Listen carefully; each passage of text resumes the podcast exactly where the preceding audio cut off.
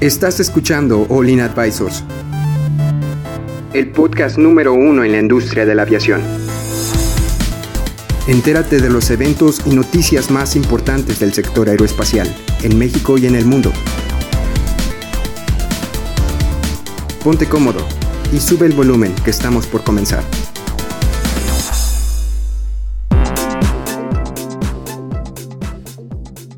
Hola amigos, bienvenidos otra vez a la entrevista, a la continuación de la entrevista con Rodolfo Garavito, nuestro, experto en drones. Aquí nos acompaña. ¿Cómo estás, Rodolfo?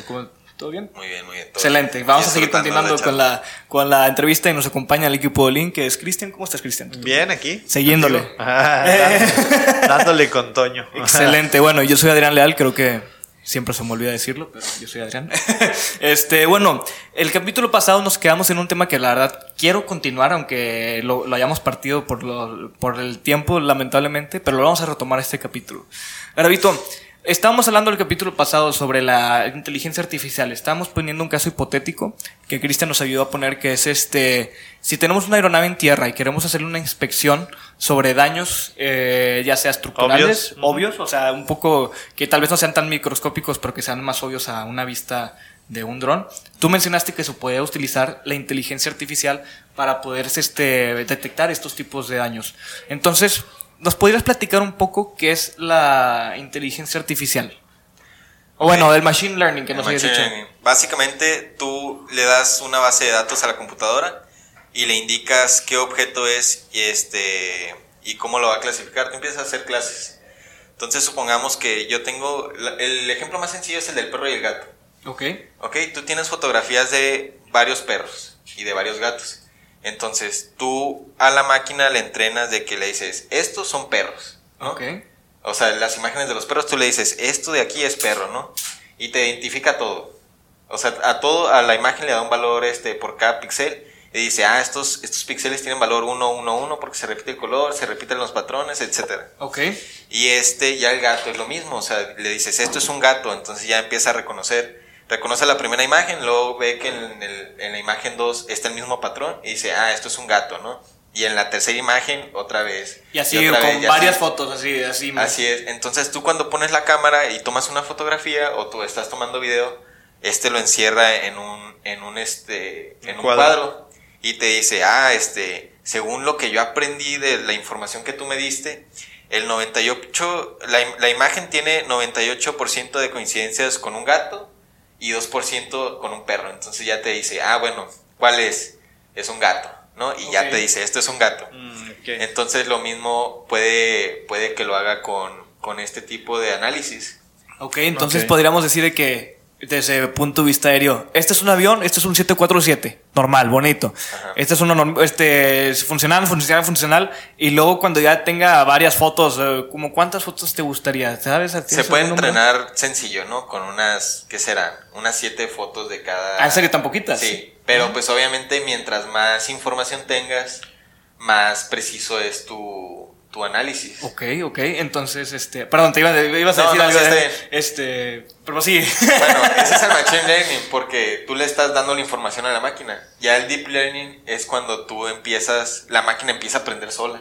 Se empieza a entrenar sola de que tú le das tu base de datos de cientos de miles de imágenes y tú vas creando las clases de que ya no nada más quiero que sepas que este carro es un carro, ¿no? Okay. Ahora quiero que me digas el color del carro y ahora me digas este, cuántas personas vienen adentro del carro. Entonces la máquina, tú la estás grabando y todo lo que va captando es información útil. Entonces está procesando. Y, eso lo hace a través de, bueno, estamos pensando, son imágenes estáticas que llamamos fotografías, pero eso lo puede de repente... Con video. Con video. o sea, ya que le enseñaste los patrones, en el video te puede estar haciendo la narración de qué es lo que está pasando, ¿no? O sea, oye, entraron cuatro personas con camisetas grises, este, uno blanco, dos morenos y un mexicano, entonces no, sé. incluso puedes hacer contadores.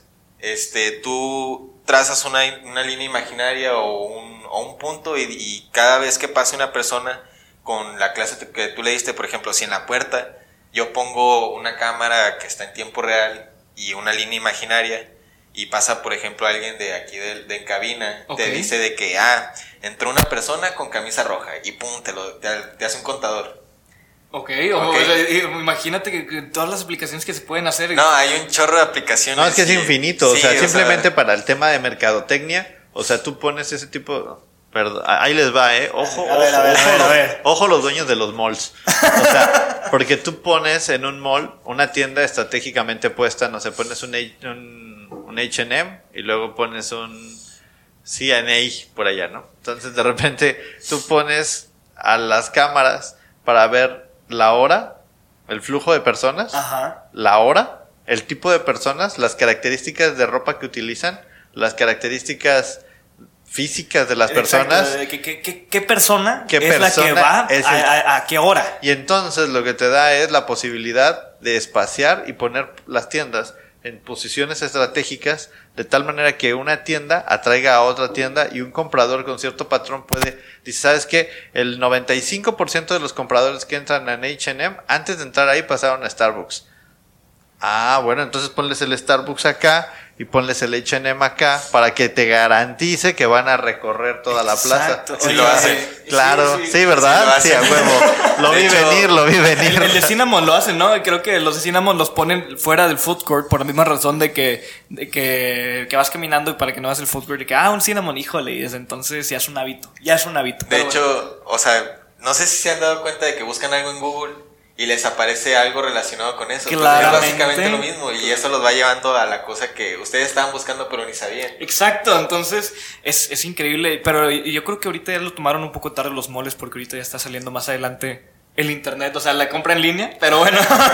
sí, pero como quiera la gente, eh, aún que exista la compra en línea, digo, estamos hablando de otro tema, pero aún que existe la compra en línea, la gente quiere seguir teniendo la experiencia de ah, tener gente, de, de, de, ver gente. Exacto, o sea, esa, esa experiencia pues es, es, es, es inequívoca necesidad de las personas.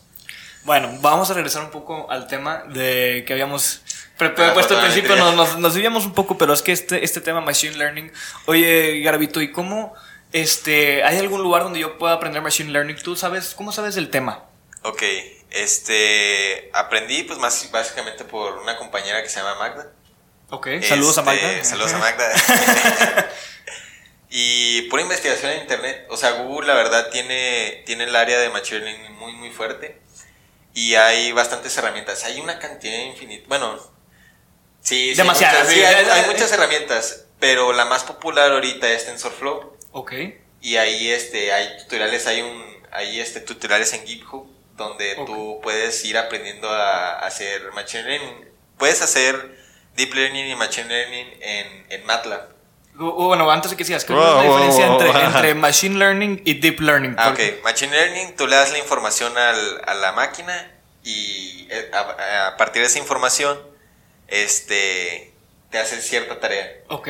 Deep Learning es cuando tú le das cientos de miles de, de imágenes para la base de datos o de información y la máquina va aprendiendo solo. Ok, wow. sí, o sea, sí hay una pequeña diferencia. Las, las de Machine Learning es más fácil de entrenarlas. Puedes durar este, entrenando una máquina horas. Ok, ok. Y en Deep Learning hasta meses.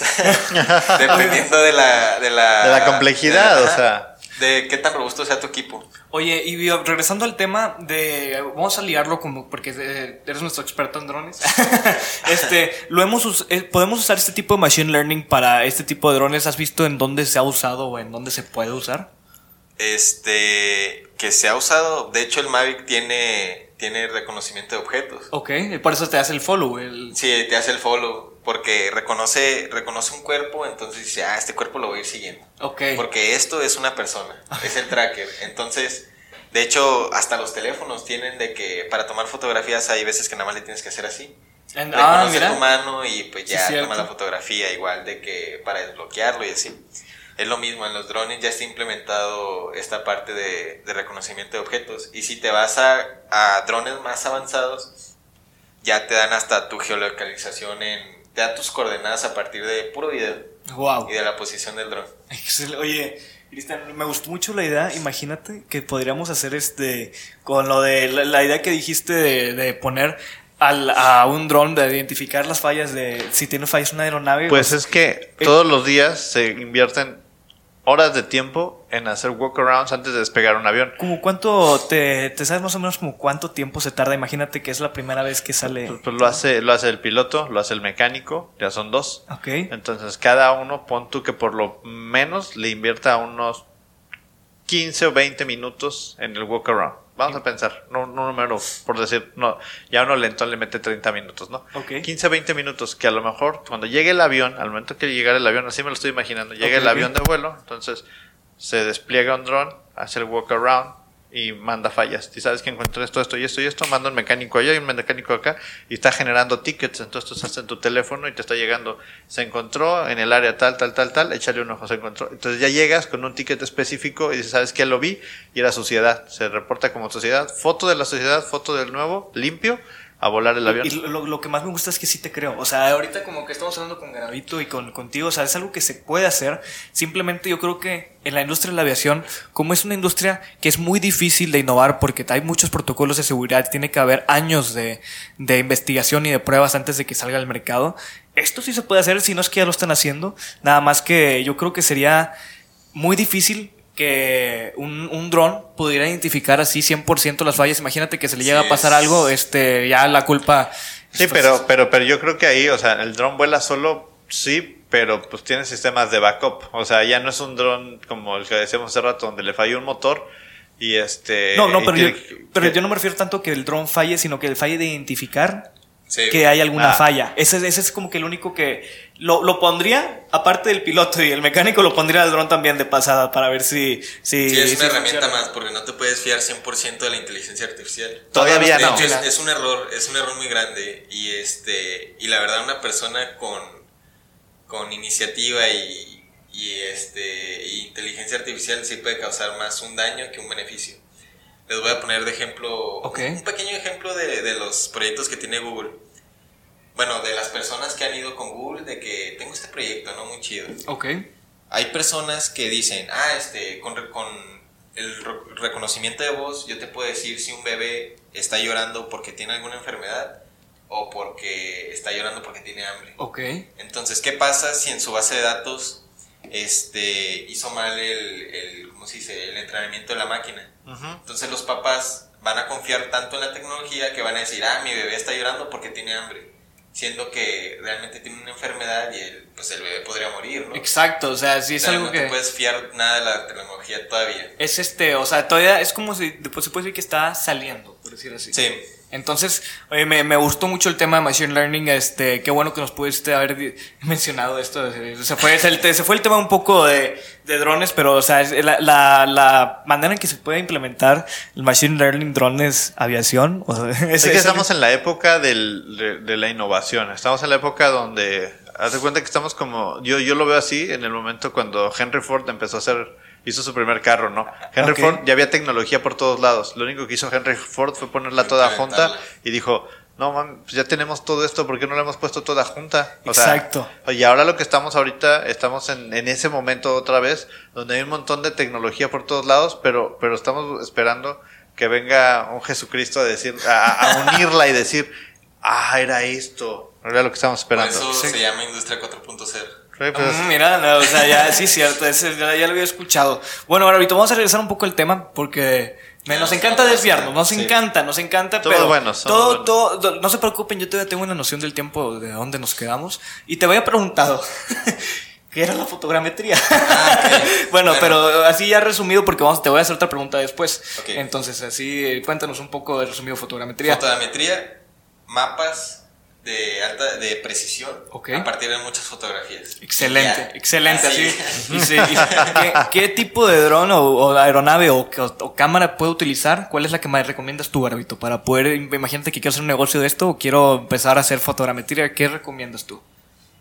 Para hacer fotometría, cualquier, cualquier dron. Para hacer un trabajo bien de fotometría, Que un arquitecto compraría. Sí, porque... Pero, o sea, pero ¿cuál, cuál, qué, qué Ok. dron, o sea, qué dron así es? Este, un Phantom RTK o cualquier dron que tenga un sistema RTK, ya que este, pues, te hace, te, te georreferencia las imágenes en tiempo real, porque si hay como que un desfase muy, muy alto si lo dejas volar con el puro GPS. Ok, sí, como le ha dicho Cristian, que tiene, un, no, o tú y Cristian, que a propósito tiene como que un rango de como 5 metros, habías dicho, ¿no? Sí, de, de radio. 20 metros, porque con el dron puedes sacar las, las elevaciones de las cosas. Entonces, si tú tienes mal si tú tienes el puro GPS puedes tener un, este, rango de error muy muy alto. Entonces a, las, a los arquitectos y a la gente, a los ingenieros civiles no les sirve esto porque ellos hacen medidas. Exacto. Entonces si ellos miden en tierra un metro de, de un punto a otro y en el mapa les da de que mide 10 metros y en otro de que 5 y así pues, la imagen no le sirve de nada. Es nada más para que sea bonito. Nada más es, es, algo visual, pero para que realmente funcione tienes que tener bien georreferenciada la imagen. Es como una servilleta que la tienes hecha bolas. Ok, ok. la empiezas a georreferenciar ya con puntos de control en tierra, con un sistema GPS y esta servilleta la vas como que estirando.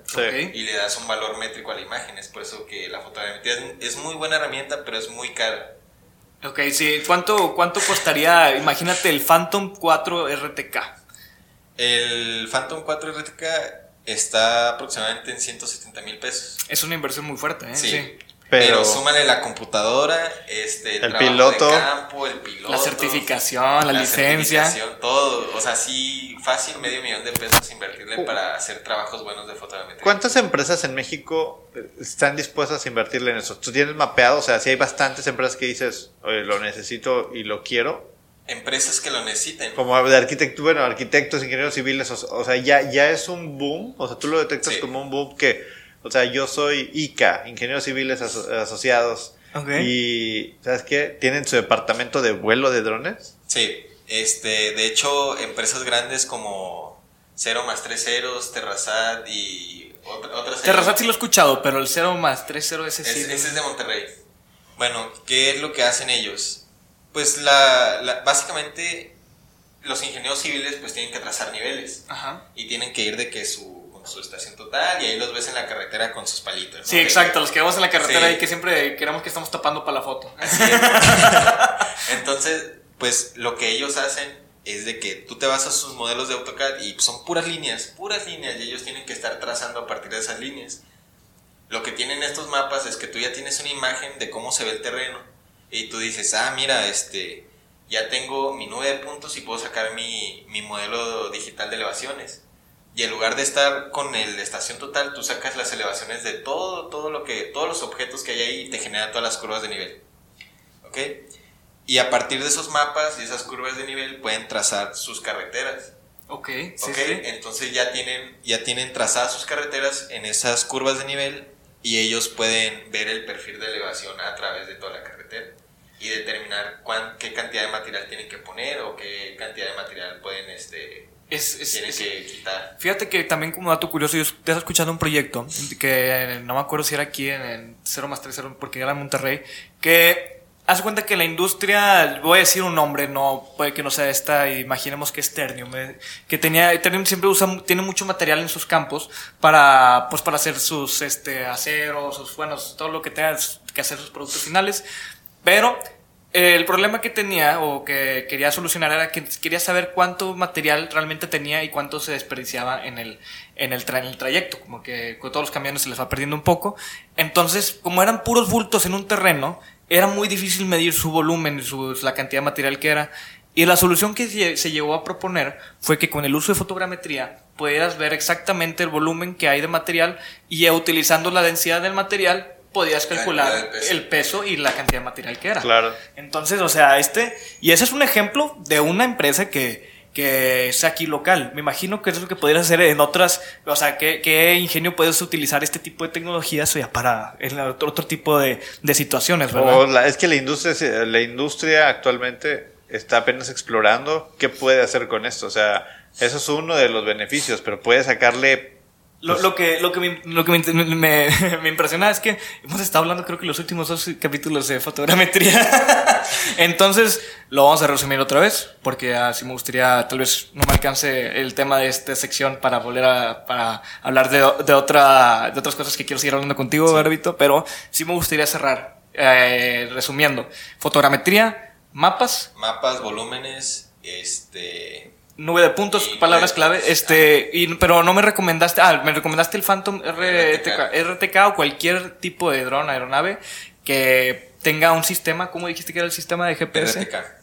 R, ¿qué, ¿Sabes qué significa RTK? Eh, Real Time Kinesthetic. sí, algo, así. Bueno, este, un poco, una inversión un poco pesada, pero sí puedes empezar una empresa con eso. Este, Para no más de 100 hectáreas. Bueno, ah.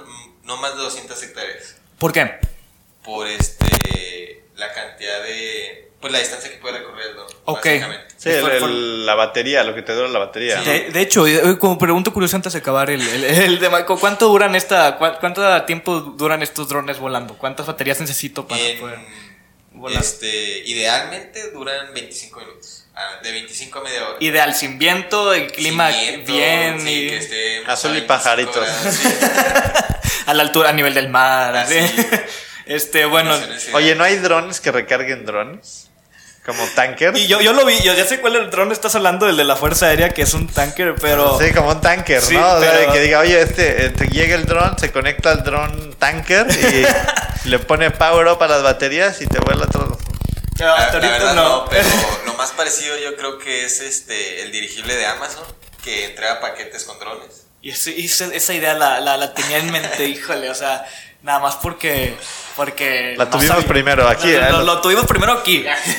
Nada más que no teníamos el capital para hacerlo. Amazon nos la robó. Amazon escucha, Jeff Bezos escucha este podcast. Jeff, danos algo. O sea. bueno, ya se o sea, yo creo que hasta nos, nos pasamos un poquito esta sección. Si quieren seguir a la parte final de esta entrevista con Rodolfo Garavito, que es nuestro aquí experto en drones, nuestro, nuestro invitado especial, este, síganos en el siguiente capítulo. Eh, por mientras, esto fue todo por este episodio. Pues, si nos quieren seguir escuchando, denle click al siguiente. Adiós.